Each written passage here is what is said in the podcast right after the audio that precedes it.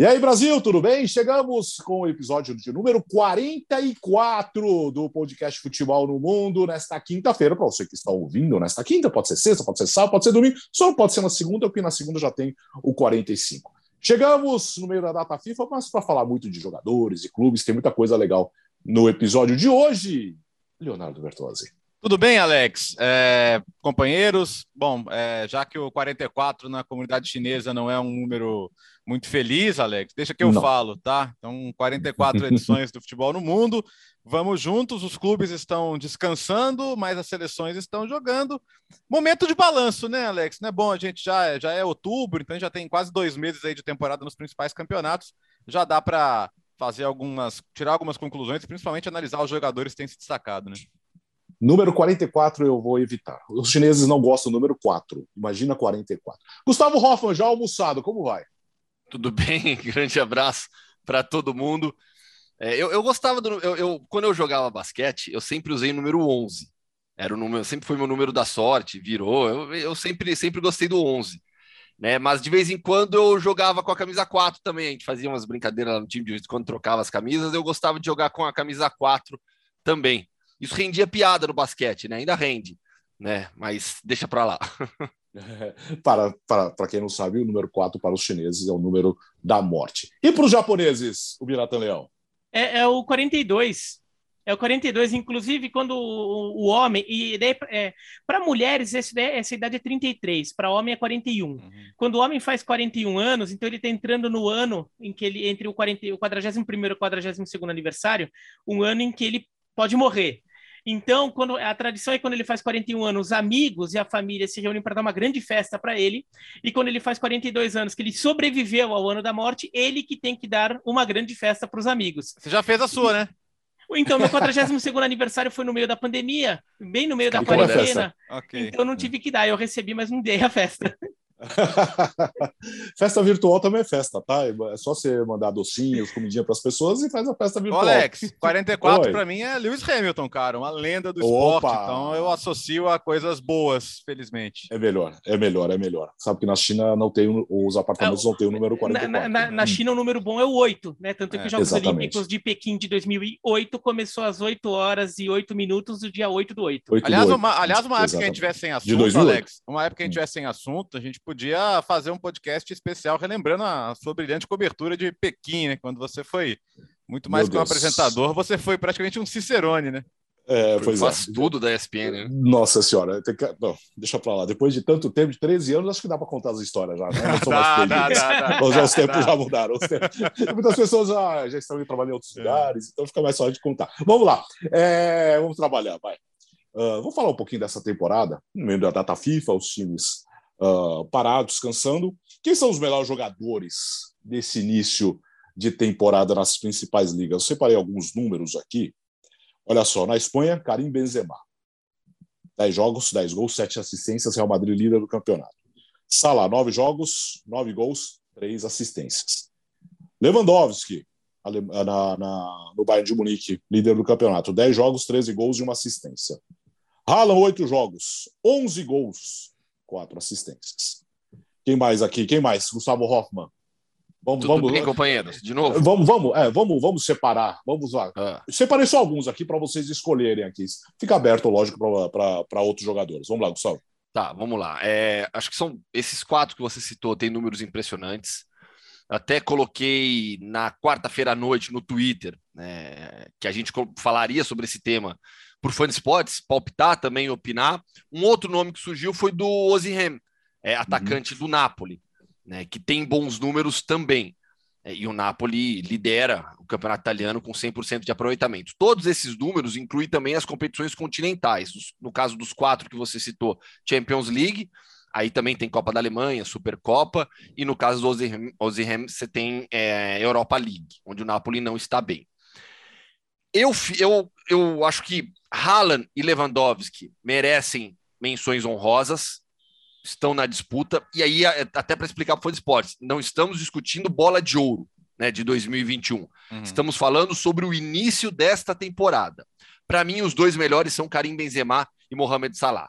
Os dois têm causado um impacto enorme nos seus campeonatos nacionais. Os dois são as referências ofensivas das suas equipes, o Salah no Liverpool, Benzema no Real Madrid. Eu vejo o Real Madrid mais dependente do Benzema. E aí muito por mérito do Benzema, pelo nível de jogo que ele tem apresentado. É, o domínio é, dos zagueiros adversários, a inteligência dentro de campo, a movimentação, é, a boa parceria que tem feito com o Vinícius Júnior. Na última semana, o Benzema não foi tão bem e o Mohamed Salah foi muito bem. Então, essa impressão imediata do Salah é até melhor. Mas quando eu analiso do primeiro ao, ao último jogo que a gente teve até aqui, nesta temporada, falando de campeonatos nacionais, Copas, torneios continentais, para mim o impacto do Benzema ainda é maior do que o, do, que o do Salah. Mas os dois em um nível muito próximo, porque o que o Salah tem feito na Premier League é um absurdo também. Legal. Eu voto Salah, eu voto Salah. É claro que o Gustavo ia falar Benzema, né? É, nosso, nosso, nossa bancada madridista aqui tá firme é... e forte. Aliás, eu, ó, quem tá no YouTube pode ver que eu tô de Real Madrid aqui hoje. Ah lá, é. Muito ah, bem. Eu tô de Olympiacos. Em homenagem, em homenagem ao, a Zé Elias. Em homenagem ao Gustavo. Mas eu vou de Salah, cara, porque acho que os jogos, os jogos que, ele, que ele tem decidido, em que ele tem feito diferença, são maiores. Vamos pegar Champions League, três gols em dois jogos. Contra o Milan, perdeu o pênalti, depois se redimiu, fez gol, super importante. Contra o Porto, dois gols. No, no, nos jogos dentro do Big Six ali da, da Premier League, empate com o Chelsea, ele converteu o pênalti, foi importante para o resultado. Contra o City, para mim foi o melhor em campo, espetacular a atuação dele, passe brilhante para o Mané, aquele golaço que ele fez, um dos mais bonitos da temporada, e provando que quem achava que ele era um jogador de uma temporada só, né, já, já não, não podia estar tá mais enganado. Ele é um dos maiores jogadores da história da Premier League já, do Liverpool também, e, e vai escrevendo seu nome no, na, na história de uma maneira brilhante. Você vai sustentar isso até o fim da temporada, veremos vai ser uma ausência sentidíssima aí, ele, o próprio Mané, né, em janeiro, quando terá a Copa Africana de Nações, e acho que isso, inclusive, mina bastante as chances do Liverpool, mas para mim, Salah. O Lewandowski não, e Haaland, esses caras vão fazer gols enquanto estiverem vivos, né? Então, não, não sei se chega a ser surpresa, claro que eles continuam em altíssimo nível e vão continuar ao longo da temporada, vão ter números brilhantes, mas eu acho que o, o peso dos jogos que o Salah está decidindo é o que é o que me faz colocá-lo acima na balança até aqui. Eu, eu vou com o Bertossi nessa por causa do peso dos jogos. Num campeonato muito equilibrado em que já teve jogos muito pesados contra os dois finalistas da Champions League passada. Né? O Liverpool já teve que é, enfrentar os dois finalistas da Champions passada, o Chelsea e o Manchester City, e empatou os dois. E pô, o Salah fez aquele gol contra o Manchester City que foi um negócio absurdo. Mas, olha, o Benzema é, realmente merece uma menção importante, não é só pelo número de gols, é, o número de assistências também, né? Ele tem sete assistências, ele é o líder de gols e o líder de assistências do campeonato espanhol. Então, é um jogador que ele tem sido muito importante não só pela produção direta dele, mas indireta quando ele ajuda um companheiro a fazer alguma coisa. Então, Benzema é um jogador muito importante para o Real Madrid, não só como um finalizador. Para dar uma menção honrosa aqui um pouco mais alternativa, vai. É, no campeonato que acabou juntando três superestrelas, o time com mais estrelas ali, né? O Paris Saint-Germain com o Messi, o, o, Neymar, é, o Neymar e o Mbappé é, o destaque para o Guiri, do uhum. Nice, que ele tem oito, é, somando gols e assistências, ele tem oito, quer dizer, uma por, um por todo o jogo, na, na média, ele tem uma participação em gol, é, ou com gol, ou com assistência, já é jogador da seleção francesa sub-21, e o, o Nice é o, é o, terceiro colocado do campeonato francês com um jogo a menos, que é aquele jogo contra o, Paris, contra o Olympique de Marseille que, que a torcida do Nice é, é resolveu começar a tirar coisa, daquele rolo todo o jogo parou, né? Mas se o Nice tiver. Se esse jogo for realizado novamente, o Nice vencer, se o Nice ficar com três pontos para esse jogo, ele subiria para 19 e seria o vice-líder do campeonato. Vai, vai, ser, é, vai ser em campo neutro. É, então, e se o Nice conseguir a vitória desse jogo, vai ficar na segunda posição isolada. Aqui contra o Olympique de Marseille, um clássico local, não é tão fácil assim, você não dá para contar que ah, se vencer o jogo vai para 19, porque o Olympique é forte também, pode perfeitamente ganhar. Mas o Nice vem fazendo uma grande campanha e o Guiri é um jogador importante nisso. É, como a gente olha muito para o Paris Saint-Germain em campeonato francês, a, acaba deixando passar esses jogadores. E olha, jogador de seleção francesa sub-20, quando aparece bem, daqui a pouco ele está na Inglaterra, uma, uma compra absurda que algum clube inglês fez por ele, e daí sim a gente se toca que ele está lá.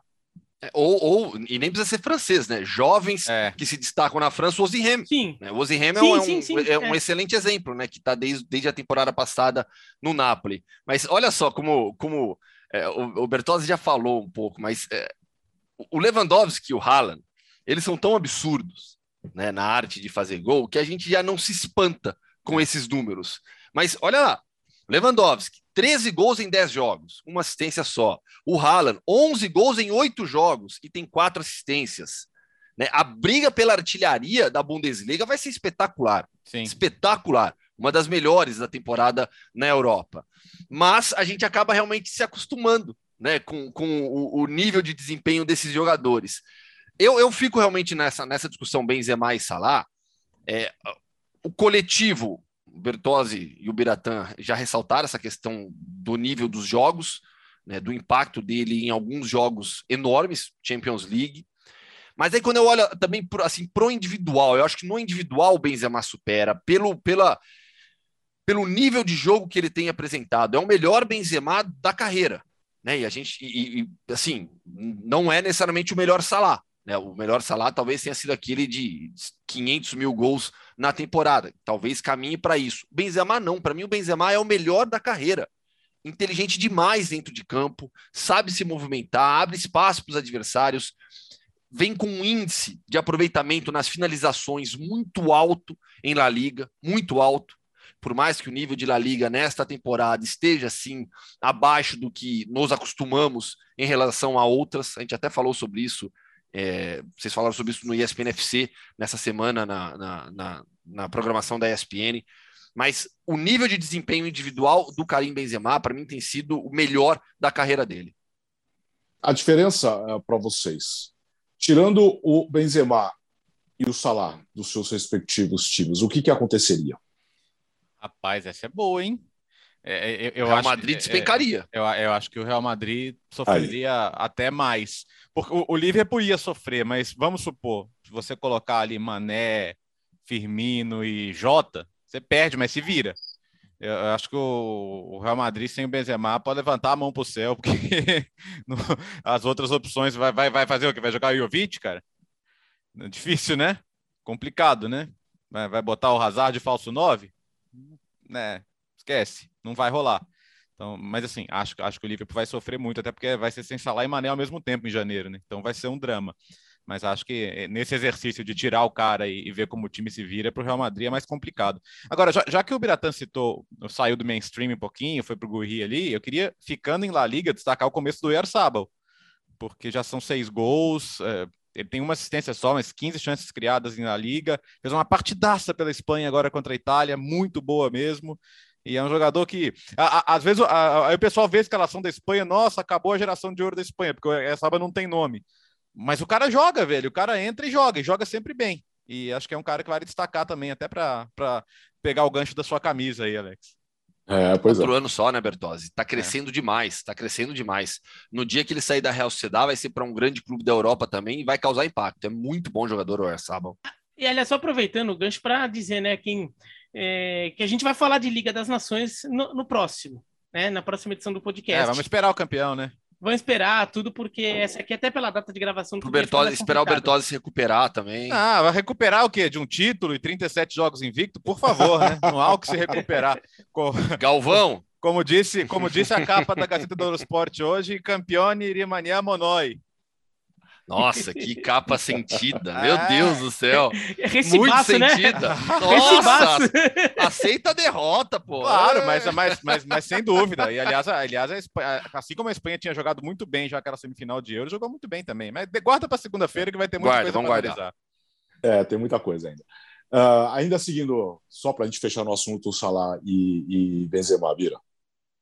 Um, o Real Madrid, acho que sem o Benzema, ia ter uma, aquela campanha em que ele dominaria muitos jogos e ficaria no 0 a 0 1 a 1 contra é. muito time meia-boca. É, é, que o Campeonato Espanhol não tem nenhum super time neste momento. É, o Atlético de Madrid tem um elenco muito forte, mas não está jogando futebol de super time ainda. Mas o Real Madrid era capaz de jogar, deixar tanto ponto bobo pelo caminho que talvez neste momento, assim, neste momento eu ficasse por um tempo ali, é, até o resto do time se arrumar, né? Mas pelo menos neste momento ali, é, estaria numa talvez uma classificação mais para a Liga Europa do que para a Champions League. O, o, Liverpool sem o Salah, eu acho que ele ainda ficaria no, na, é, brigando numa mais uma zona de Champions no campeonato inglês, pelo menos por enquanto. O, o, o, acho que o Real Madrid sentiria muito mais a ausência do Benzema do que o Liverpool do Salah. O, o Liverpool acho que já se vê, já se viu, já se vê sem o sem o Salah em, em determinados momentos, até por causa de Copa Africana, por causa de lesão recente. É, então, já tem uma ideia de como fazer. O Real Madrid, acho que não tem ideia do que fazer se perder o Benzema. Como é que vai jogar, como é que vai resolver seus problemas em campo. E você, Gustavo? Ah, eu sigo essa linha de raciocínio, e aí reforça até o meu ponto de vista é, sobre o Benzema, né? Sobre ele ser o melhor jogador deste início de temporada. O Real Madrid hoje não tem substituto para ele. É, aposta, ainda aposta no Jovic, tem o Mariano, que não rende com a camisa do Real Madrid, rendeu só com, com a camisa do Lyon naquele empréstimo. Então, se você tira o Benzema do Real Madrid, a equipe despenca, despenca. Não consegue competir com o Atlético de Madrid. Não compete, talvez, com, com, com outros times que não têm a pompa, mas que tem futebol. A Real Sociedade, por exemplo. A Real Sociedade vem sofrendo com desfalques, mas está lá em cima, está se mantendo na parte de cima da tabela. Então, se você tirar o, o Benzema do Real Madrid, o time realmente é, se torna bastante comum. Agora, das cinco grandes ligas, vamos falar dos times. Quem são as grandes surpresas nesse início de temporada? Olha, no, nós, nós temos na Inglaterra o Brighton, que perdeu a chance de líder do campeonato, empatou com o Arsenal na última rodada. Nós temos Raio Valecano, o Sassuna, o Sassuna uma grande, uma grande campanha, o Freiburg na Alemanha, o Napoli nem se fala na Itália. E na França, podemos destacar, de repente, o Lance, Leonardo Bertozzi. Ah, vamos lá, Alex. Eu, eu queria, até porque o Fansport ouviu o Napoli no meio desses outros times que são menos tradicionais que ele, e pode pensar assim, pô, mas dá para colocar o Napoli como surpresa? Não é surpresa na categoria azarão, porque esse, eh, a gente falou muito sobre isso no começo da Série A. Esse é um ano que a gente pode reviver os anos 90, como ter sete times que podem ser campeões, e nenhum deles é surpresa. Mas são sete jogos, sete vitórias. O Napoli não perdeu ponto, né? E, e, tem alguns jogos em que ele conseguiu reagir. A vitória contra a Juventus, por exemplo, de virada. Agora uma vitória difícil contra a Fiorentina também. É, goleadas contra o Udinese, contra a Sampdoria. O time, o time só sofreu três gols nessas sete vitórias. Então o time está muito sólido nas mãos do Luciano Spalletti. É um candidato, sim. Já teve um começo assim, até melhor, com o Sarri, naquele ano que fez mais de 90 pontos, 91 para ser exato, e perdeu o título para a Juventus. Eu acho que se esse ano fizer 90 pontos, vai ser campeão. É, só falta também você fazer isso duas vezes. É muito azar. Aí, né? é, aí é demais, né? Mas tá aí, eu acho que é um time que pode fazer o torcedor sonhar como aquele time fez. Ele pode não ser tão encantador pelo jogo, mas é muito sólido. E o Gustavo já falou do Osimhen, vale destacar. O, é um jogador que o Napoli pagou muito caro, é o mais caro da história do clube. Primeiro ano teve Covid, teve adaptação, enfim, sofreu um pouquinho, mas agora tá voando. A contratação do Anguissá para o meio-campo foi um espetáculo. Espetáculo. É um jogador que chegou, entrou no time, já resolveu ali o setor.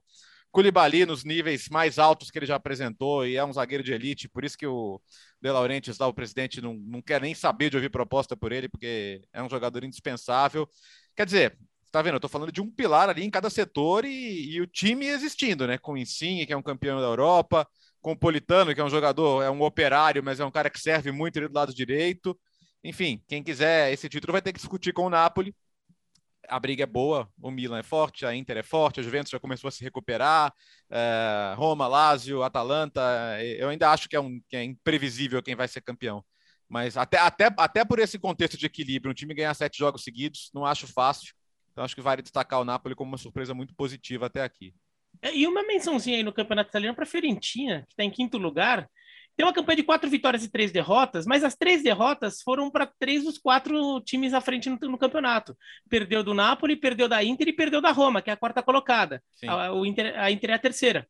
Então também pegou uma tabela difícil quando pegou adversários não tão fortes assim, a, a Fiorentina também copou todo mundo e vem fazendo, que é um time muito forte, um clube muito tradicional, mas fazia um tempo que a gente não via a Fiorentina bem, então fica uma boa menção ali por, por esse começo de trabalho da Fiorentina.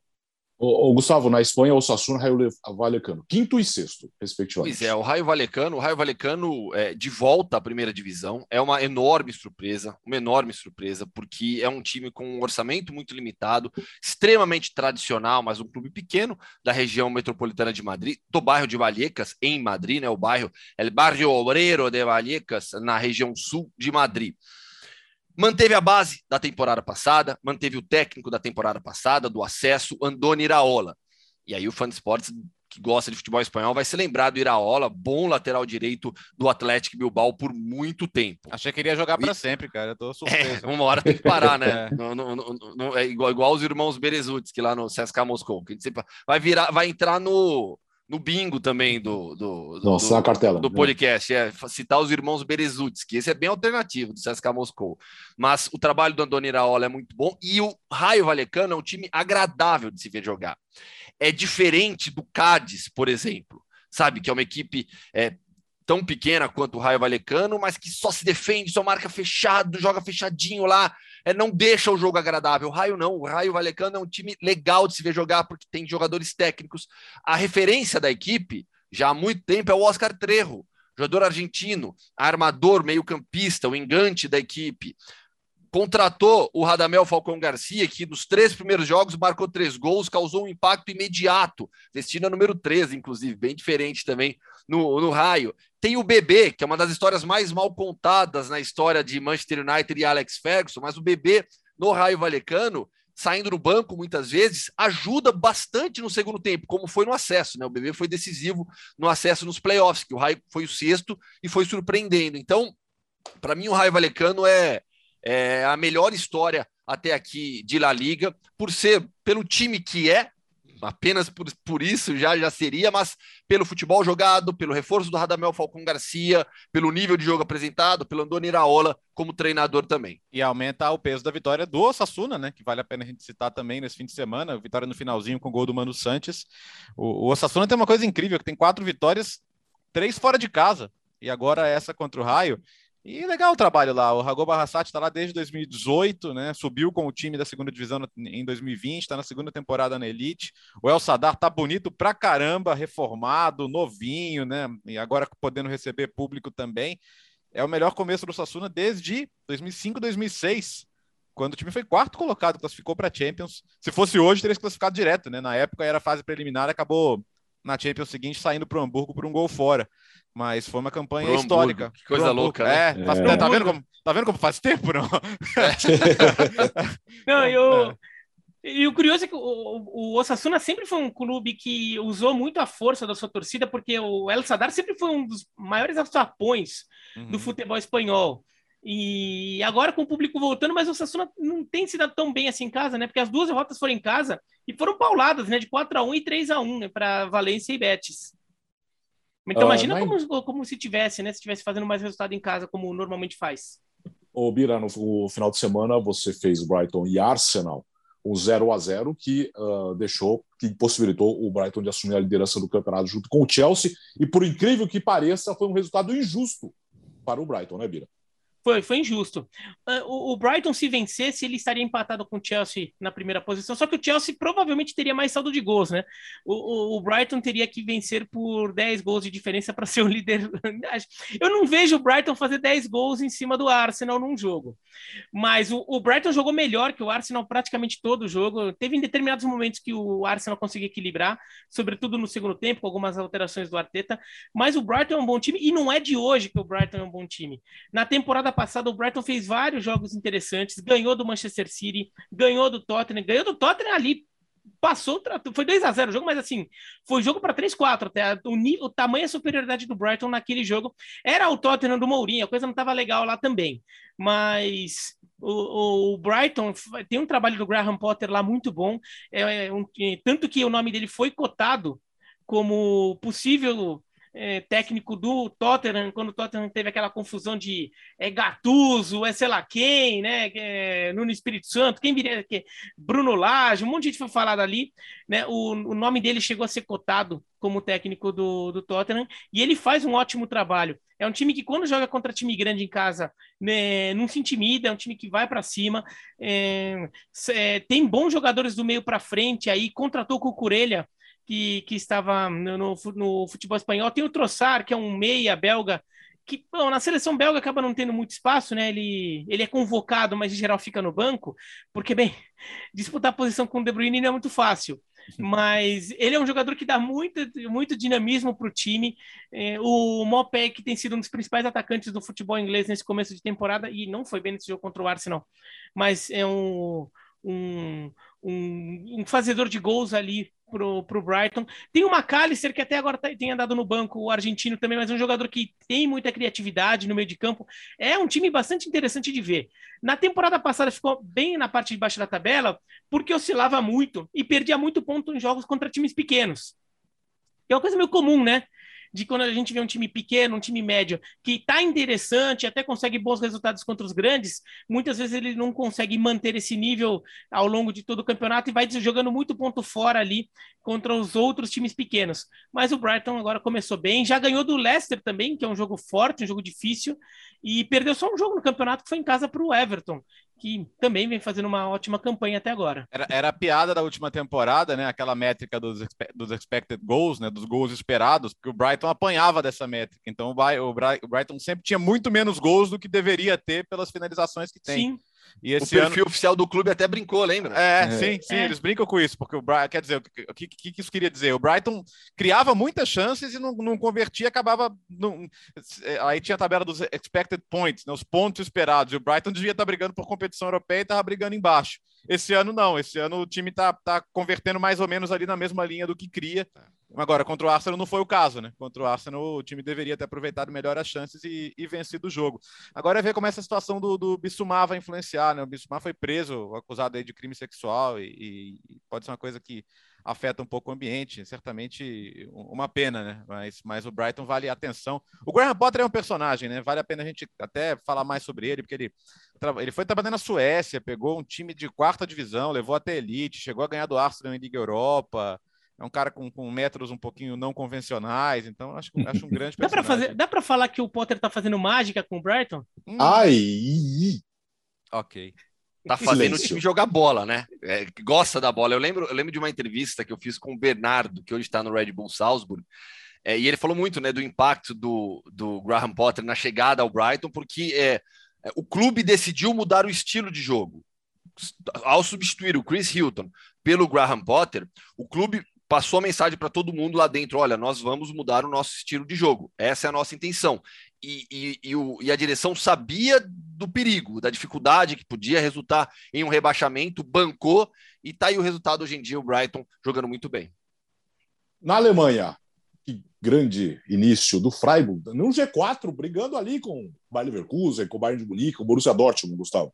Temos apenas um time invicto na Bundesliga. Não é o Bayern, não é o Dortmund, não é o Leverkusen, que vem surpreendendo também, mas do Leverkusen é, na próxima rodada vai pegar o Bayern, vai, vai, acabar tomando uma pancada e vai deixar de ser surpresa.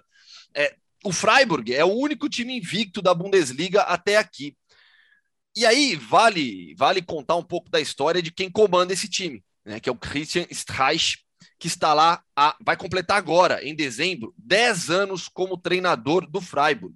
É uma das figuras mais respeitadas do futebol alemão. Ele está no clube desde 95. Ele chegou para ser técnico do Sub-19, depois foi alçado para o time principal como assistente técnico e assumiu a equipe em dezembro de 2011, dez anos à frente é, do mesmo time de futebol. Caiu já com o Freiburg, recuperou o lugar na elite, subiu com o time de novo para a Bundesliga. É, a, quando você fala de Freiburg na, na Alemanha, você fala de Christian Streich, é, é inevitável por essa ligação incrível que existe. É um time que manteve da temporada passada a base, não fez grandes contratações, tem o Eggestein, que veio do Bremen é, jogando no meio campo, mas é, os jogadores que, que, que, estão se destacando são os mesmos já dos últimos anos, quando o, o, o, o Freiburg foi bem. Então você tem lá o Nils Petersen, eterno, que é o maior artilheiro do time, superou o Joaquim Love, é, saindo do banco, metendo gol, é, ganhando o jogo em Berlim.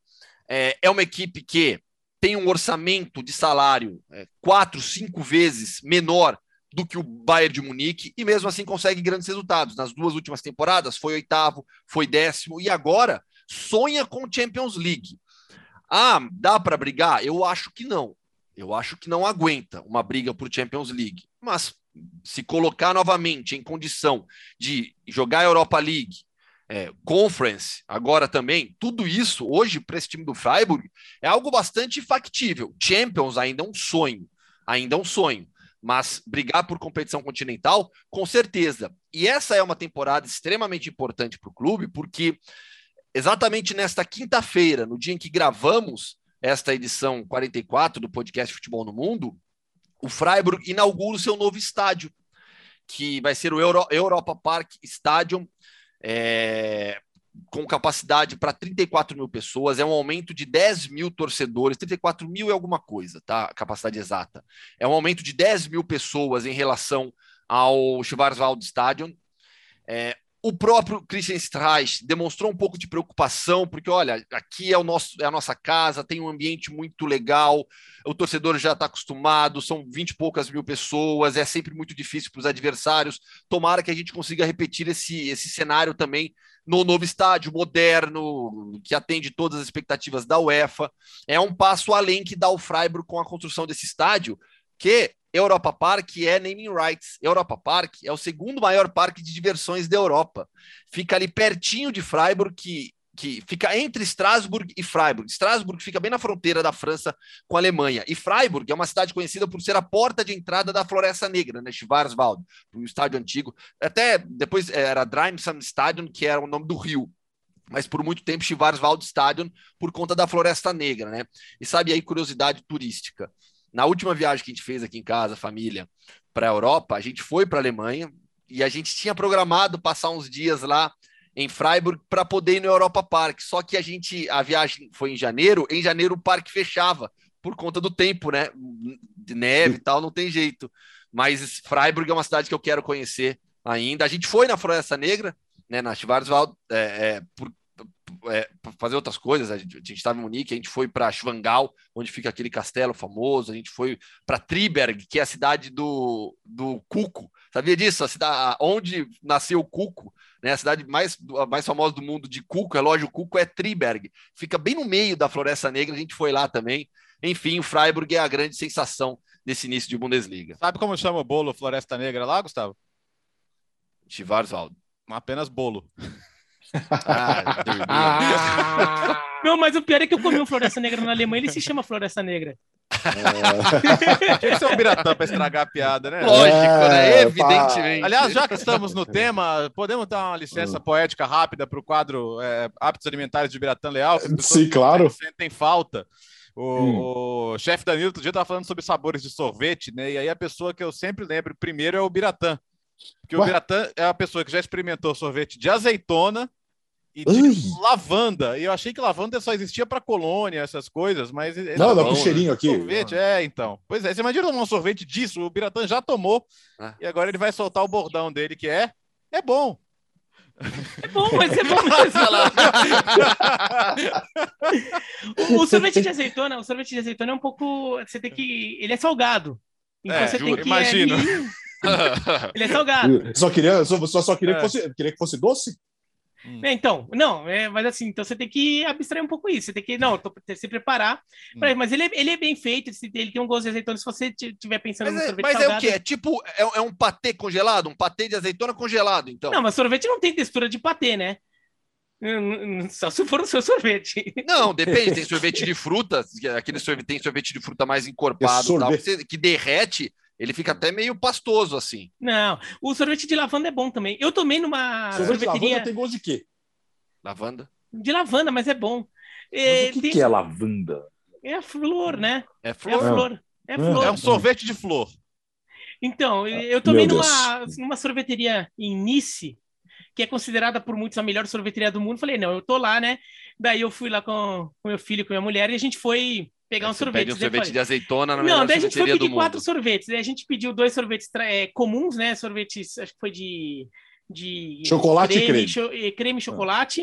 Ah. E daí vamos pegar dois locais. Como a região da Provença é a região da França que tem mais produção de lavanda e de azeitona, daí eu falei: ah, tem sorvete aqui, né?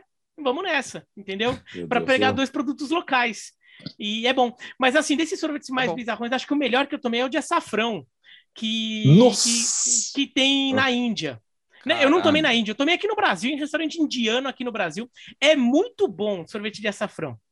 Sorvete de açafrão. Aliás, você falou do chefe Galhardo, é o Danilo Galhardo, que nosso fã de esportes, que sempre acompanha todo o trabalho de todo mundo. Você falou de azeitona, só para a gente fechar o assunto, azeitona, ele, o, o chefe Danilo publicou esses dias aí um que que era? Será que era pastel de carne com azeitona e tinha mais azeitona? Tinha mais que azeitona carne. que carne, sim, é. Sim. Pelo amor de Deus, é, gente? Não, não. pastel de azeitona. Não, não, não. Não, não, não, não. Aí, não, aí o. Não. Não. Desculpa. Tem que ser o especial, mas aí com, a, com o número não, certo não, de azeitona, ou Uma, meia. Meia. E ainda fica bem no cantinho para não estragar não, eu sou, eu sou azeitona team. Não, não eu, eu não sou. Eu gosto também, mas, mas, não pode ser muito. Aquele tava tem desproporcional. É. É, tava eu não vi essa foto. Você não sente o gosto do, do da carne, praticamente. Exatamente, azeitona... até porque a azeitona rouba muito gosto, não é isso? Então é, é, só umzinho assim, bem fatiadinho, bem discretinho, assim, tá ótimo, não precisa mais disso. O resto deixa com pastel de carne, é melhor assim. É... Você, vocês, como é que vocês comem o, o, vinagrete que vem com o pastel? Vocês socam ele dentro ou vão Não, não, em cima. Em cima? Aos poucos em cima. Tá. Eu vou botando um pouco em cima, mas de vez em quando eu jogo um pouco é, lá dentro também. Ah, eu jogo é, eu também. Eu deixando... É. A pimenta também. É. A pimenta é importante. Não, para tá mim bom. tem que ser sempre em cima para aproveitar bastante. Oh, vou, vou, vou. Só para fechar, que hoje o tempo passou rápido. Na França, quem é o vice-líder do campeonato, Léo? É o Lance, não é? Uhum. Surpreendente, cara. E, e, e, é um time que ficou muito tempo na segunda divisão, não, não despontava aí como um, como um potencial candidato mas está conseguindo fazer um trabalho bem, bem interessante. Não, você me perguntar assim, ah, você acha que o Lance vai ficar lá no fim do campeonato? Eu vou te falar, acho que não. Acho que eu, ve, eu vejo eu vejo o Lyon, o próprio Marseille, um time que agora está passando por uma oscilação, mas o, o Mônaco, enfim, eu vejo que no final das contas esses vão ser os times a, a brigar. Mas tem sido de fato impressionante. É, é um time que nos anos, nos anos 90 foi, foi muito forte, né, de, de brigar em cima, mas agora a gente não, não esperava, não, né? Vem de, vem de bons resultados mas uh, uh, quero ter calma ainda, embora a, a vitória recente sobre o próprio Marcelo 3 a 2 fora de casa tenha sido bem impressionante, né?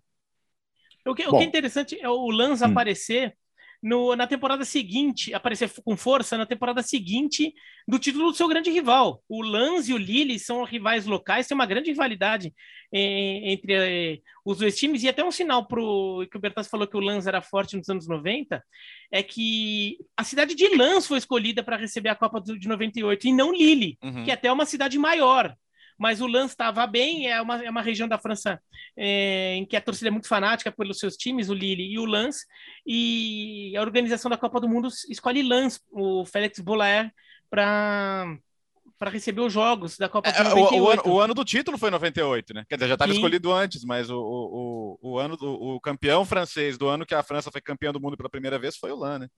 E, e o Lens poderia ter sido campeão naquele ano do, do quando o Lyon do Juninho sai da fila, conquista seu primeiro título da história, o primeiro dos sete. Foi, é, foi um confronto direto na última rodada, Lyon e Lens. O Lens era líder e o Lyon precisava vencer em Lyon para ser campeão. E daí o Lyon vence e é campeão pela primeira vez, daí começa a enfileirar é, um título após, atrás do outro. E detalhe naquele campeonato, né? O Lyon tinha liderado uma rodada do campeonato inteiro no primeiro turno ainda. O, o, o Lan é, é, o campeão de inverno, entre aspas, vira e, e lidera todo o segundo turno e perde a liderança na última rodada para o Lyon, que a partir dali estabeleceria o seu domínio. Né? Nessa e, temporada nós já tivemos Lans e Lille, acho que foi vitória do Lans por 1 a 0 foi, em casa. E, exatamente. Foi, né? E o, o Lans é um time que joga é, melhor fora de casa até no campeonato. É um time que é um time mais direto. É um time que não é, que não se sente tão confortável assim com tendo domínio da posse de bola. Ele prefere que o adversário tenha, mas ele é um time que joga de forma mais direta, então ele, ele cria muito volume de jogo sem ter a bola no pé o tempo todo. O, joga num 3-4-3 ali, mas o, o Sotoka, o, o Sotoka, né, atacante, vai pela direita, é, também é, conclui muitas jogadas e tem sido o principal destaque no ataque do Lance. Uh, mas o Sotoka faz gol também, viu? Pera, toca só. Já, já, já, Meu Deus. já, já eu não tinha me tocado. O Piratã demorou para entender. eu demorei para entender, eu demorei para entender. Só para a gente fechar o assunto, uh, uh, já já tem uma entrevista aí, Hoffman. Uh, assunto chato. Eu vou tentar mais uma vez, vou evitar de tocar nesse assunto, senão eu vou acabar falando do que não devo. Preconceito no futebol. O Birata Leal. É, a gente tem visto muitos casos de de manifestações racistas de torcida na Europa. E, e assim, convenhamos, a gente é que a gente não estava hum, hum, focando muito o olhar nisso, mas era meio natural que a gente visse isso acontecer no momento que o público começasse a voltar aos estádios. Ao mesmo tempo que tem a parte bonita, que é a festa, a torcida que ficou com aquele desejo represado de ver seu time jogar e de torcer, de vibrar, tem, um, tem uma galera ali que também estava com, com, com aquela. Uh, não vou falar desejo porque putz, isso não é desejo, né? Mas é, que não estava tendo o espaço que, o, que muitas vezes a arquibancada dá para praticar esse tipo de ato. E daí a volta dos estádios é, acabou acontecendo isso. A gente viu já na Eurocopa, já acontecendo, na Hungria, a gente viu até na Inglaterra, a gente viu, né, quando o pessoal começa a vaiar, por exemplo, as manifestações é, dos jogadores quando se ajoelham antes das partidas, e agora tem sido cada vez mais frequente em vários jogos. É, e, por exemplo, eu, todo mundo sabe que na, na, na Europa eu torço pro Verona, é um time que tem uma torcida de, de, de extrema-direita, uma torcida que realiza esse tipo de manifestação é uma vergonha que eu tenho que ter que conviver com isso. É, até já, já falei que uma das, das, da, das coisas é, que a pandemia tinha trazido era uma certa tranquilidade para mim de saber que eu nunca veria a torcida do meu time. Eu não, nunca veria, não, não veria por um bom tempo a torcida do meu time fazer passar vergonha com isso.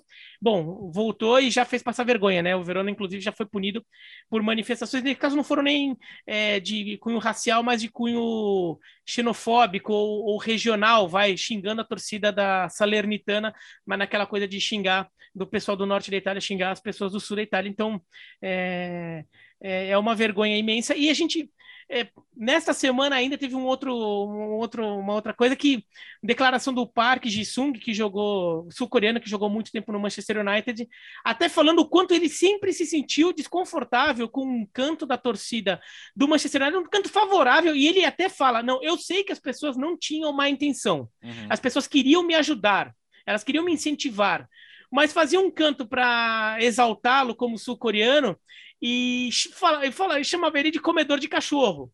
Né, no, no, no, canto. E o quanto isso sente desconfortável, porque é uma estigmatização de, de, de coreanos e, e, chineses, principalmente, né, e um estereótipo ridículo. E Bom, a gente está vivendo uma época em que o preconceito contra asiáticos também cresceu muito em vários países, nos Estados Unidos, na, na Europa, na Inglaterra também, por causa da, da Covid. E eu na América do Sul também, por favor. É. E, na, e na América do Sul também, na América do Sul também. É, o, é que casos lá até são mais escabrosos do que aqui, mas aqui, aqui também sempre teve pessoal finge que não vê, né? E... É, mas, mas, mas, mas comprar muamba chinesa, todo mundo compra. Ah. É, exatamente, exatamente. E então, é sempre importante lembrar e sempre importante combater esse tipo de coisa. Não adianta porque não vai terminar tão cedo, porque as pessoas, é. no fundo, no fundo, elas acham bonito.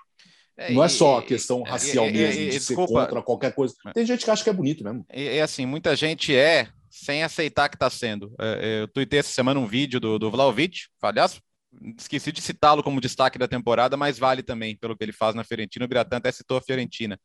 Mas ele está dando entrevista no fim do jogo como Atalanta e a torcida, e aí não é um cara só, não. É a torcida em bloco cantando, você é um cigano, né? Tu sei no, tu sei no Zíngaro, que é como os eslavos são tratados na Itália e em outros países mais ocidentais, e é pejorativo. Então muita gente, ah, mas, ah, mas não é, pô, não é racismo. É, é, e, e ele aparece transtornado no vídeo. E o repórter é até meio delicado, meio que, vamos começar a entrevista, e tipo, ele tá transtornado, falta, falta um pouco de sensibilidade até de quem está conduzindo a entrevista na hora e falar, oh, o que está acontecendo? Quer falar sobre isso? E, e, e, eu, eu falo isso porque nesse fim de semana a Fiorentina é, teve torcedores que ofenderam os jogadores negros do Napoli, né? O Koulibaly, o Anguissa, o, o, o Ozyman, e, e, a Fiorentina está fazendo o possível. A Fiorentina que tem um dono norte-americano, agora italo-americano, na verdade, o comício, mas radicado nos Estados Unidos e, e aí ele vem, ele, ele não faz parte dessa cultura que aceita isso, né? Então a Fiorentina está indo atrás para banir e agora, depois de muito tempo, a Série A está falando, puxa, será que não é uma boa ideia pegar esses caras banidos e bani-los de todos os estádios, não só do estádio em que isso está acontecendo? Porque a gente discute muita punição ao clube, mas aí eu acho o seguinte: se o, se o clube consegue demonstrar que está ativamente trabalhando para tirar o cara do estádio, aí eu acho que ele tem que ser apoiado. E a Juventus fez isso no cara que ofendeu o Manhã e ele foi banido do estádio. E a Fiorentina está correndo atrás agora e deve conseguir identificar também, porque é um passo. Uh, uh, se, uh, talvez se um cara vê que ele nunca mais vai pisar no estádio, se ele for flagrado fazendo isso, talvez ele não faça de novo. É, é, é mais, difícil, é mais difícil educar, né?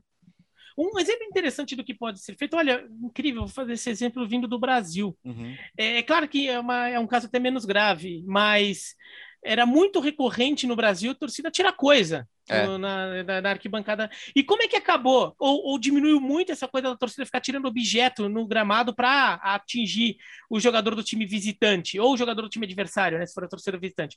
Como é que acabou isso? O, o, o clube começou a ser punido com perda de mando de campo e, eventualmente, perda de pontos e daí o que, que começou a acontecer? O clube só não era punido se a pessoa, o seu responsável ou os responsáveis pelo ato fossem identificados, retirados e encaminhados ali para a polícia, para as autoridades. O que começou a acontecer? A própria torcida começou a policiar, quando um, quando um torcedor vai lá e atirava um chinelo, atirava uma garrafa na, na, na, na no gramado, os, os, torcedores do lado veem quem é o cara, né? Porque eles estão ali vendo, já pegava o cara e já entregava. Falou, esse cara é o filho da mãe que fez isso e eu não quero saber do meu time perder ponto ou de eu não poder ver jogo do meu time no estádio por causa desse cara aqui e, e, e, come, e, começou a funcionar.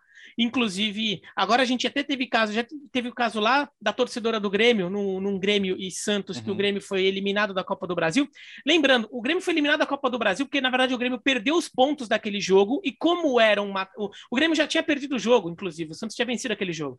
Como era um mata-mata, o Grêmio foi eliminado. Não é que o Grêmio foi desclassificado por racismo, né? O Grêmio perdeu os pontos daquele jogo. É, ficou, quer dizer, perdeu três pontos, como ele já tinha perdido o jogo, não ia ter como recuperar. E teve o caso do Brusque, na Série B deste ano contra o Londrina, em que um conselheiro do Brusque é, fez gritos racistas contra o Celcinho do Londrina e o Brusque perdeu os pontos do jogo. Quero ver se alguém lá em Brusque agora vai voltar a fazer isso. É. Porque o Brusque, com esses três pontos, está ali para na briga de para não cair. Mais um caso desse ali, que perca é, três pontos ou que perca ainda mais por ser reincidência, o Brusque tá, entra na zona de rebaixamento. Acho muito difícil que isso volte a acontecer lá por um bom tempo. Que não seja por conscientização é, por pelas pessoas aprenderem as coisas, mas porque elas vão começar a sentir o dano do que elas fazem. E na Europa tem que fazer isso também, porque essas multinhas de 10 mil euros para cá, 10 mil euros para lá, faz diferença nenhuma para o clube, faz diferença nenhuma. Né? Tem que chegar, não como, é, vai tirando mano de campo, vai tirando ponto de jogo, aí quero ver voltar a fazer. Precisa, yeah. precisa ter punição sempre. E não podemos esquecer de uma coisa: nós estamos, nós estamos falando de racismo e xenofobia, uhum. mas tem outro preconceito é, muito sério, que é a homofobia. Diga Sem dúvida. Assim, é por isso que é, a gente tem que tratar como preconceito, né, de maneira geral, porque existem vários, né, vários contra minorias, né, sempre contra as minorias. É, a questão dos ciganos que o Bertozzi citou, né, o preconceito contra os ciganos ele é histórico na Europa, né, ele é secular, secular. É algo carregado de gerações para gerações o preconceito contra ciganos. É, além disso, existe uma questão que essa é mais complicada, é a mais difícil de todas, porque as punições têm que existir, mas no mundo ideal essas pessoas seriam conscientizadas também, entenderiam que aquilo que elas estão fazendo é errado, porque muitos não entendem isso. Eu lembro de uma entrevista que eu fiz com o Guilherme, goleiro brasileiro naturalizado russo, do Lokomotiv, por muito tempo da seleção russa também. Foi uma entrevista que acabou até prejudicando um pouco o Guilherme naquela época, porque ela repercutiu muito mal dentro da Rússia. Eu questionei é, o Guilherme sobre o racismo no país. E ele disse: olha, aqui, infelizmente, é, pro torcedor xingar alguém como ofensa racista, xingar um negro usando um termo racista, não é considerado racismo. É só uma provocação. no estádio de futebol. Infelizmente, muitas pessoas veem isso apenas como provocação. A punição diversão. tem que existir. Só que, infelizmente, é, é, a conscientização ela não vem junto. E é algo muito maior, muito mais difícil de mudar, muito mais complicado. É, a gente viu é, um incidente tão triste nesses últimos dias no jogo Rangers e Sparta Praga pela Europa League. O Sparta já estava sem torcida por conta de punição é, é, é, é por, devido a atos racistas. E aí, o que, que a UEFA fez? A UEFA autorizou que 10, 10 mil, se não me engano, 10 mil crianças de 6 a 14 anos entrassem no estádio. O que, que essas crianças fizeram toda vez que o Camará, jogador do Rangers, tocava na bola? Vaiavam ele. O Camará foi o jogador que se envolveu, que foi ofendido racialmente naquele jogo contra o Slavia Praga, do Andrei Kudela, que tomou 10 jogos de suspensão. Você percebe como, como uhum é, é difícil, é muito difícil, mas a gente não pode desistir, a gente tem que seguir relatando, falando e pedindo punições, exigindo punições. E, e o Rangers, que foi a vítima nesse caso, é, tinha sido protagonista no, antes de um do último Celtic Rangers que teve. A torcida do Rangers chegou a é, torcedores, né? Não vá a torcida porque parece que são todos. Torcedores do Rangers gravaram vídeo e jogaram nas redes sociais como se fosse a coisa mais legal do mundo. É, a, é, é, manifestações racistas contra o Furuhashi, jogador japonês do Celtic, que vinha que vinha que vem brilhando na temporada pelo Celtic. E daí o Rangers até identifica os caras ali, pune os caras, é, bane dos estádios, tudo para para deixar bem claro que, que tá querendo combater e não tá querendo que isso se espalhe, porque se deixa, vai, teve meia dúzia ali que fez, os outros acharam engraçado, fazem também, daí já são 12 fazendo, e daí são 24, e daí já são 48, e vai crescendo. Né? Então, já teve esse combate ali do Rangers, mas torcedores dos Rangers fizeram isso também.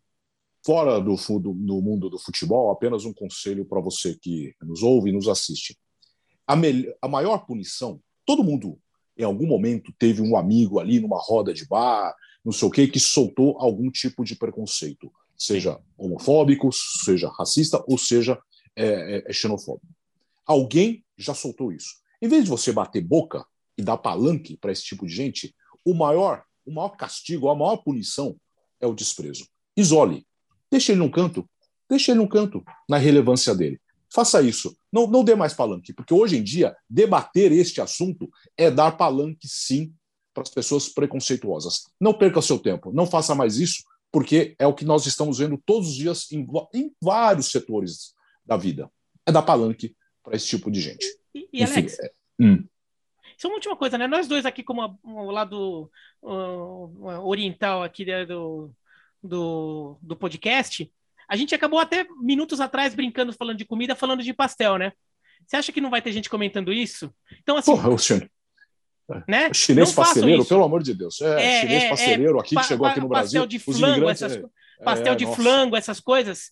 É, eu não vou falar do pastel de flango, porque já, nós já tivemos problemas uh, uh, uma vez, inclusive na, tele, na, no ar, que eu vi esse tipo de preconceito, de pastel de flango tal. Não, não vale a pena, não é engraçado, não é divertido, até porque muita gente, os imigrantes chineses aqui no Brasil, muitos realmente começaram com pastelaria dignamente, construíram famílias, eh, reconstruíram a sua vida né, fora do seu país com a pastelaria, com o comércio em geral. Então não vale a pena, esquece tudo isso.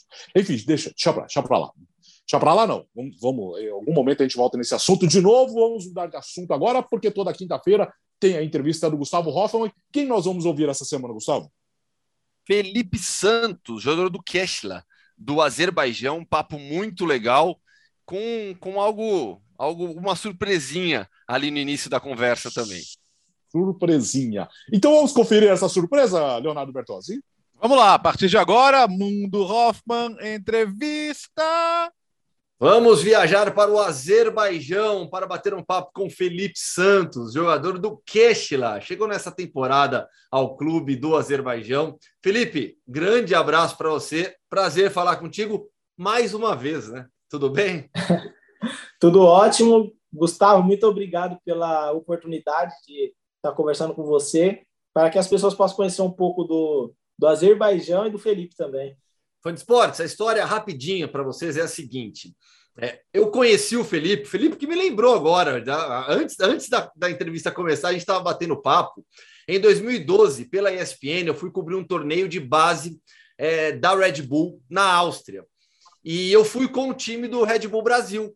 Né? Na época nem tinha Red Bull Bragantino, era o Red Bull Brasil. E aí, antes da gente começar a entrevista, Felipe, ó, lembra aquela viagem na Áustria? Eu era o nove do time. Garotinho de tudo, né, Felipe? Sim, sim, eu era muito novo, né? Tinha 15 anos, mas aí eu lembro que quando vocês, é, a gente soube que vocês iam com a gente, a gente ficou muito animado, né? Falou, pô, vai, vai ir alguém com a gente para fazer a matéria e a gente foi e foi muito bom, foi muito foi, foi gratificante. O time do Red Bull Brasil acabou sendo vice-campeão daquele torneio, perdeu para o Atlético Bilbao, que era um timaço também, foi, foi bem bacana aquela experiência. Mas vamos falar agora da sua vida no Azerbaijão. Você jogou antes é, na Eslovênia também, na base do Brasil, passou por vários clubes, mas desde o início dessa temporada você é jogador do Keshla, na primeira divisão Azeri. Fala um pouquinho dessa curta experiência ainda de futebol no Azerbaijão. Sim, eu vim para cá, é uma para mim é muito novo, né? Ainda faz dois meses que eu tô no clube, mas já é um já é um clube que eu já admiro e gosto bastante. É um campeonato também muito muito competitivo e eu estou gostando muito, muito do clima, muito da cidade, do futebol. É, então, para mim foi foi algo assim excepcional vir para cá e eu estou sendo, na verdade, assim surpresa até porque para mim era muito muito difícil, né? Porque a gente não tem ideia como que é o futebol aqui do Azerbaijão. Mas é um a expectativa está sendo alta. Sim, e é um clube que foi duas vezes campeão nacional já, passou por dificuldades financeiras, mudou o nome, né? Se, se chamava Inter Baku. É uma equipe com torcida? Tem torcida no, no, nos jogos? Como que é o dia a dia? Sim, sim, tem torcida. A torcida é bem fanática, mas é mais jovens, né? Mais jovens aqui a torcida. Então, é, a torcida, a maioria dos clubes aqui é mais a torcida jovem mesmo, porque, mas eles vão todos os jogos, todos os jogos. Antes dos jogos eles vão lá, fica torcendo para gente, mesmo que com o portão fechado, treino. É uma torcida bem empolgante. É, porque é um clube jovem também, né? Um clube fundado no final da década de 1990. Em relação a nível de jogo que você encontrou aí no, no futebol azeri e a estrutura do clube, Sim, é uma. O clube é, é um, não é um dos clubes grandes do país, né? Existem clubes maiores aqui, mas a estrutura é uma estrutura que dá para você crescer, dá para você crescer como profissional, dá para você fazer o seu trabalho. E como eu disse no começo, é uma competição muito competitiva. Tem muitos jogadores do Brasil aqui jogando, tem muitos muitos estrangeiros, então a competição fica muito competitiva, né? Uhum. E, mas a estrutura é uma estrutura que dá para você crescer sim. É, digamos que são vários clubes grandes, né? Porque você tem o Neftit Baku, você tem é, o Gabala, o Garabag. Por isso que você disse que o nível de competitividade é muito alto, né? Há um equilíbrio muito, muito grande, né? Sim, sim, é um equilíbrio muito grande, porque, como eu disse, há muitos estrangeiros aqui. Há muitos estrangeiros. Então, os estrangeiros, queiram ou não, é o que nivela, né? É o que faz o, o diferencial do, do campeonato. E a vida em Queixela, que fica na região de Baku? O que, que, que você já pode falar depois? Pouco tempo, né? São só dois meses, mas o que, que você conseguiu conhecer da cidade, da região? Para mim é uma cidade maravilhosa. Eu tô na capital, né, Baku, Sim. onde tem a Fórmula 1, onde tem praia, restaurantes. Então, é algo assim que eu falo até muito com a minha esposa, que a gente nem sente falta do Brasil. que legal. Porque é muito parecido o clima também. As pessoas são muito receptivas, as pessoas tentam te ajudar apesar do idioma ser muito difícil, né? Apesar de eles não falarem inglês, poucas pessoas falam inglês, mas eles tentam te ajudar o máximo possível. É, você citou a temperatura, faz muito calor, né? Sim, faz muito calor. A gente treina a partir das 6 horas da tarde, porque se a gente for treinar de manhã, a gente pega 35, 40 graus e o nosso campo é sintético, então fica muito mais calor, né?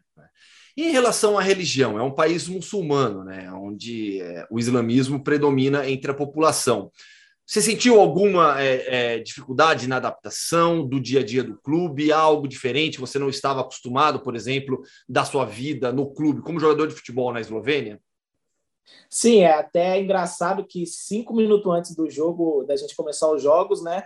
É, eles param, eles fazem a oração deles. E eu achava que, que era, era difícil, né? A convivência, por eu ser de uma religião diferente também. Mas não, eles aceitam, eles respeitam, isso é o mais importante. E eles sempre, antes do começo dos jogos, eles oram, a gente faz a nossa oração para o nosso Deus e eles fazem para o Deus deles. Mas é um respeito muito grande, há um respeito muito grande entre as pessoas aqui. Ou seja, você está gostando dessa experiência curta ainda muito. no Azerbaijão, né? Muito, estou gostando muito, estou sentindo em casa e eu espero ficar mais. O seu contrato vai até quando?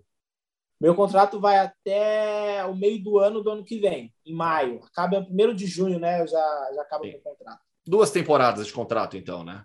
Sim. E financeiramente, está compensando? Vale a pena? É um campeonato que está que tá pagando bem? Sim, é um campeonato que paga muito bem. Apesar do clube onde eu estou não pagar um salário muito alto, mas os outros clubes que você citou aí, esses três clubes, eles pagam um salário bem alto. Por isso que muitos brasileiros estão vindo para cá. Sim. Teve até um jogador que estava jogando a Série B, que foi estava sendo artilheiro da Série B, mas preferiu vir para cá. E é um clube assim que, se você manter a cabeça, for para um clube de ponta e jogar as competições, dá para você fazer sua vida também. Vamos falar um pouquinho da sua experiência anterior agora, no Maribor da Eslovênia, e antes do Maribor, na sua chegada na Europa, foi pelo Ankaran, aí um clube bem menor, que inclusive já faliu, né? nem existe mais o Ankaran lá, lá na Eslovênia. Como foi esse período jogando no futebol esloveno? É, foi, a, foi a minha primeira vez que eu vim jogar o é, jogar na, na Europa, né? Assim, por um clube. E quando eu vim, quando eu vim para o Ankaran, é, faz quatro, três, quatro anos atrás, eu vim com uma expectativa que era a oportunidade da minha vida, porque eu estava desempregado. Depois que eu saí do Vasco da Gama, eu fiquei um ano parado, desempregado, sem clube, e até pensar em trabalhar de Uber, mas aí o meu empresário falou: oh, tem uma oportunidade lá na Eslovênia para você. E eu falei: é, é a oportunidade da minha vida. E eu joguei quatro meses só na Eslovênia, só que teve um jogo que eu joguei contra o Maribor que eu destruí, fiz gol, joguei muito, e aí o Maribor veio e me comprou. E aí eu comecei, aí eu realizei um sonho de ir para a Europa, de jogar uma competição europeia, é, pelo Maribor, ir para um clube grande do país, ser reconhecido na onde eu estava. E foi três anos maravilhosos dentro do clube. E aí acabou meu contrato e aí eu vim para cá. E esse período de dificuldade, né? um ano sem, sem ter um contrato, como você manteve a forma, como você manteve a força mental também durante todo esse período para quando surgisse uma oportunidade, estivesse pronto? Sim, eu, quando eu saí do Vasco da Gama, eu fiquei no Guarani, treinando no Guarani, esperando uma oportunidade, e eles não me deram oportunidade, e, mas aí eu estava treinando, porque eu sabia que uma, uma hora ia aparecer, porque eu sei do meu talento, eu sei da minha qualidade. E a minha esposa também, na época que era minha namorada, os meus pais me ajudaram muito, falaram que era para me manter a cabeça firme, que a oportunidade ia chegar. E aí teve até a última isso foi numa terça-feira que eu falei para minha esposa, falei, vou trabalhar de Uber, porque a gente está namorando, não tem dinheiro, meu empresário me ajudava também, mas eu falei, mas para onde eu vou? E aí apareceu, isso foi numa terça, num sábado, eu recebi a proposta para ir jogar no Ankara, sem salário, eu vim para a Europa sem salário, e para mim jogar quatro meses para mim se destacar e aparecer. Foi aí que o Maribor me viu e eu fui contratado. E no Maribor você jogou ao lado de uma lenda brasileira no país, Marcos Tavares, que é um ídolo nacional, né? Nem, to, nem tantas pessoas conhecem assim o Marcos no futebol brasileiro, jogou na seleção brasileira na base, no Grêmio, mas na Eslovênia é ele o Luka Doncic, né? Sim, ele é fantástico, é meu irmãozão, amo ele demais. Fica até aqui o meu abraço para ele. Ele é ídolo de lá, me ajudou muito, me ajudou muito. Era, eu falo para ele que ele era meu tradutor dentro do clube, porque ele fala esloveno, né? E é muito difícil a língua. Ele me ajudou muito e graças a Deus, quando eu estava lá, a gente sempre fazia dupla brasileira. A gente era conhecido assim. A gente entrava no jogo faltando cinco minutos, a gente virava o jogo. A gente entrava, empatava e virava o jogo, com gol, com assistência. E ele foi muito importante na minha vida lá. E ele é uma lenda lá. E agora ele vai se aposentar também. E mas foi uma foi um momento muito especial junto com ele. Felipe, a gente falou sobre esse período de dificuldade, né? Antes de você conseguir a transferência, a, a, oportunidade de jogar na Eslovênia, mas a sua base também não foi tão simples assim, né? Começamos o papo falando daquela experiência legal que foi a viagem para a Áustria pelo Red Bull, mas você passou por alguns clubes na base, alguns perrengues, né? Sim, é, eu comecei a jogar futebol com desde 7 anos de idade, né? E, e aí, com 12 anos, eu fui para o Grêmio de Porto Alegre, fiquei seis meses no Grêmio de Porto Alegre com 12 anos, e aí eu não fiquei por alguns motivos que aconteceu lá, e aí eu voltei e fui para União Mogi, União Mogi das Cruzes. Fiquei um ano no União Mogi, e aí eu fui para o Atlético Mineiro. Aí eu fiquei no Atlético Mineiro seis meses também, aconteceu algumas coisas que não deu certo, e aí eu fui para o Red Bull. Aí do Red Bull fiquei um ano e meio, e aí depois eu fui para o Paulista de Jundiaí. Aí do Paulista de Jundiaí eu me profissionalizei, joguei o Campeonato Paulista com 16 anos. Fui o destaque da Copinha, fui o destaque da Copinha com 16 anos, jogando numa idade que tinha 18 anos, 19 anos. E, e daí eu fui para Palmeiras. Aí do Palmeiras fiquei um ano no Palmeiras, e aí do Palmeiras eu voltei para o Paulista para acabar o meu contrato no Paulista, que eu fui de empréstimo. E eu fui pro Vasco da Gama. Aí do Vasco eu fui pro Ancaran, do Ancaran pro Mário e Mário pro Queijo. E só tenho 24 anos. Então, é isso que eu te perguntar, né? Tanta coisa já com pouquíssima idade. É algo que chama atenção. É, você viveu toda a sua adolescência praticamente é, mudando de cidade, mudando de clube, buscando a oportunidade de ser jogador de futebol. E a escola, como é que você fez em todo esse período? Família, como foi é, essa parte além do futebol também, né? Não, sim, os meus pais sempre me pegaram no meu pé, né, dizendo que eu tinha que terminar a escola. Então, em todos os clubes que eu fui, eu, eu ia para jogar futebol, mas também para estudar. No Red Bull mesmo, eu chegava, eu ia ver os meus pais no sábado, e ficava a semana toda, ia ver, ia ver meus pais no sábado, só que no domingo de manhã eu já tinha que estar no clube, porque não tinha ônibus, eu ia de trem. Então, segunda eu tinha que ir para a escola. Então, foi assim, foi um momento muito difícil. Eu falo que eu não tive é uma adolescência assim de brincar muito na rua, de, de soltar pipa. Não tive muito essa adolescência, mas a minha, meu foco total foi no futebol. E eu não me arrependo não, porque graças a Deus estou colhendo frutos e eu estou muito feliz. Ah, que legal, que legal a sua, a sua história. Acho que é, é, é legal para as pessoas conhecerem, né? Como como é difícil se tornar jogador de futebol. Né? As pessoas ficam muito com a imagem das estrelas internacionais, dos mega salários, mas a sua história é uma história de um brasileiro que perseverou, que foi atrás do sonho e conseguiu é, o grande objetivo que era se tornar jogador de futebol. Parabéns, Felipe. É tudo que é, é isso que eu posso te dizer por, por toda essa trajetória, pela sua perseverança. Muito obrigado. É, foi muito difícil mesmo chegar até onde eu cheguei. Eu sei que ainda não conquistei nada, né?